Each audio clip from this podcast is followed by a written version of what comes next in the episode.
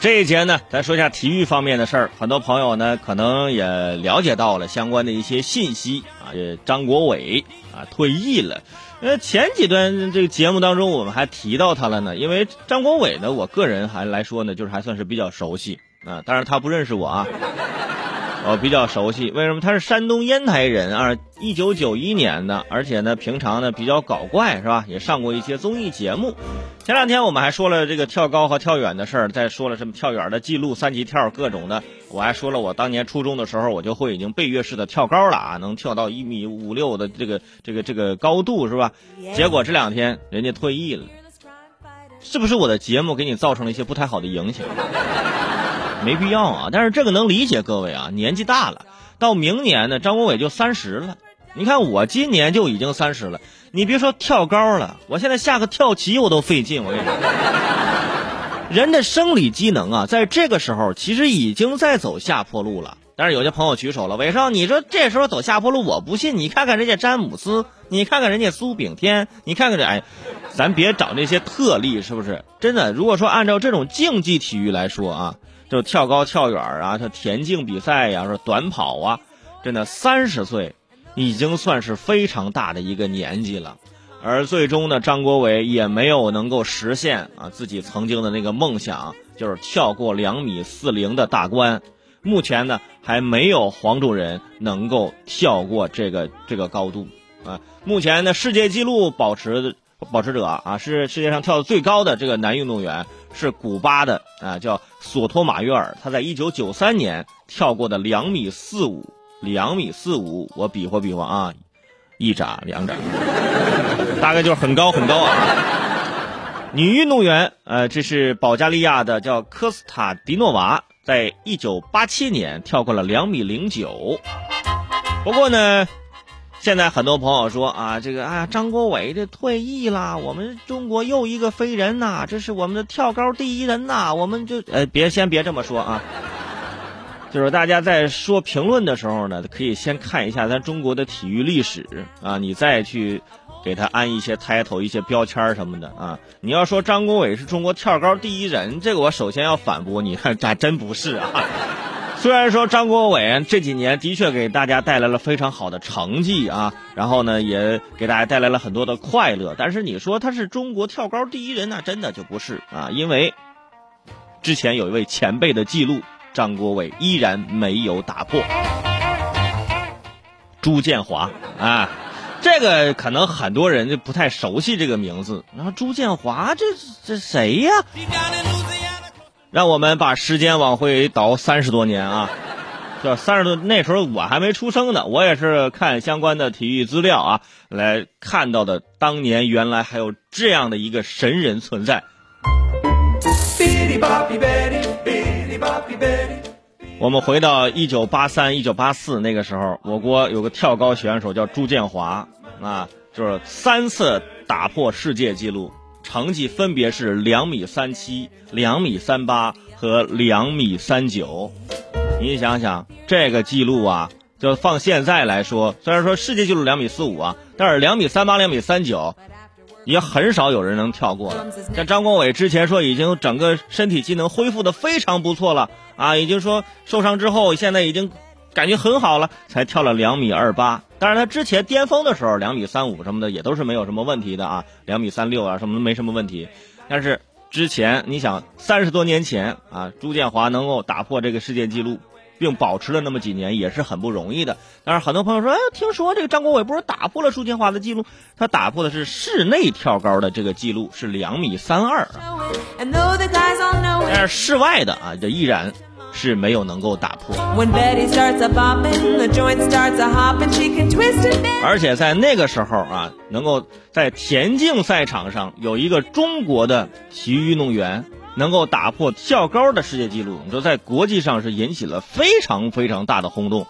只是说现在我们，对吧？对这个朱建华老师呢就不太熟悉。现在呢，他也在做体育经济这方面的一些啊一些产业啊。当然，我们希望人过越来越好啊。在一九八三年九月二十二号的全运会上啊，朱建华当时就直接跳过了两米三八、两米三八的这个这个这个横杆啊，打破了世界纪录。嗯，所以说很多人对他是抱一很高的期望啊，说在一九八四年的这个运动会上啊，这个奥运会上，那肯定是要拿金牌呀。当时他也很自信，他的教练也很自信，全世界所有的啊这种体育的杂志啊、周刊也好啊，都说啊朱建华即将拿得呃拿到这个八四年的这个奥运会的这个跳高的冠军，而且还被评为当年全球体育的世界十佳。你想想，现在很难啊，真的有运动员能够达到这样的一个全世界啊都就是关注的那么一个状态，而且这朱建华也是中国第一位拿到耐克代言的运动员。你们平常穿这鞋、穿这衣服，是不是你不知道这个吧？你这个记好了，是朱建华啊。但是呢，后来呢，是吧？这有一些意外的发生啊，就没有拿到这个冠军。拿到了个铜牌，是为什么呢？跟大家说一下这个事儿，我觉得大家也可以，就是在脑子里留个印象，并不是说咱中国人跳不了那么高啊，就拿不了那个金牌，是的确是发生了一点小小的意外，就是在一九八四年六月十号啊，在在这个这个比赛跳高比赛上啊，状态爆表的朱建华啊，就是就是准备这个跳跳跳跳高。呃，就是这六月十号那时候还不不是奥运会呢，还不是洛杉矶奥运会。当时呢，就是有很多外国人说，哎，怎么怎么可能他会跳那么高？结果就创造了两米三九的这个世界纪录。就马上后面两个月就是这个洛杉矶奥运会了。结果在奥运会赛场上出现的意外是什么呢？就是其他一个比赛的一个选手呢，因为啊这个身体呢。不行啊！旧病复发，倒在了赛场上，是一个中长跑的一个运动员，病倒了赛场上，也令这个跳高比赛突然中断。就是先别跑着，也别跳了啊！我们这有人就晕倒了，而被告知暂停比赛的，正好是即将试跳两米三三的朱建华。大家都知道啊，这运动员的节奏一旦被打乱了，就很难调整回来，特别是这种跳高的这种运动。你看平常我们看这跳高比赛，有很多。这个运动员还拍拍手啊，或者怎么怎么样，让大家给他自己打打节奏啊，而且连着好几跳啊，越跳越高，越跳越好啊。当时就被叫停了，叫停之后再恢复，这个时候，这个朱建华整个就很紧张了，而且肌肉呢也没有刚刚那么放松了，所以说就试跳没有成功，就没跳过去，就拿了个铜牌。当然这个铜牌。也已经非常不错了啊！也已经是开创了中国田径的历史，这是中国田径史上第一枚奥运会的这个田径的奖牌。但是遗憾吗？遗憾，心疼吧，心疼啊！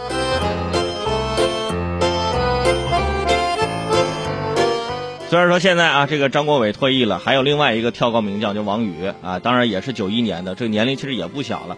然而，我们也希望呢，能够在赛场上能够取得更好的成绩，同样呢，能够好好的呃，就是保护自己啊，不要受到这个伤病的困扰和伤害。那同时呢。就是大家呢也可以啊，在其他的一些方面可以关注一下现在这些退役的运动员。你比如说这个张国伟，虽然说退役了，但是在短视频平台啊，包括在其他方面，依然会给大家带来一些这个快乐。这也是开创了现在这个运动员退役之后的一个新的选择啊。之前呢，运动员退役啊，无非就是当个教练，或者是去到地方啊啊体育的部门、职能部门呢，呃，去做一个这个管理者。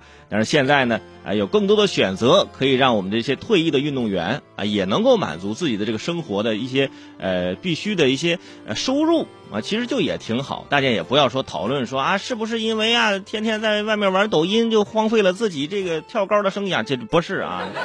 他年龄在这儿了，再怎么跳，你说跳到多大是跳呢？对不对？总有一天他会挥手啊，告别自己曾经迷恋的赛场。所以说，既然人家已经挥手，我们就说江湖再见。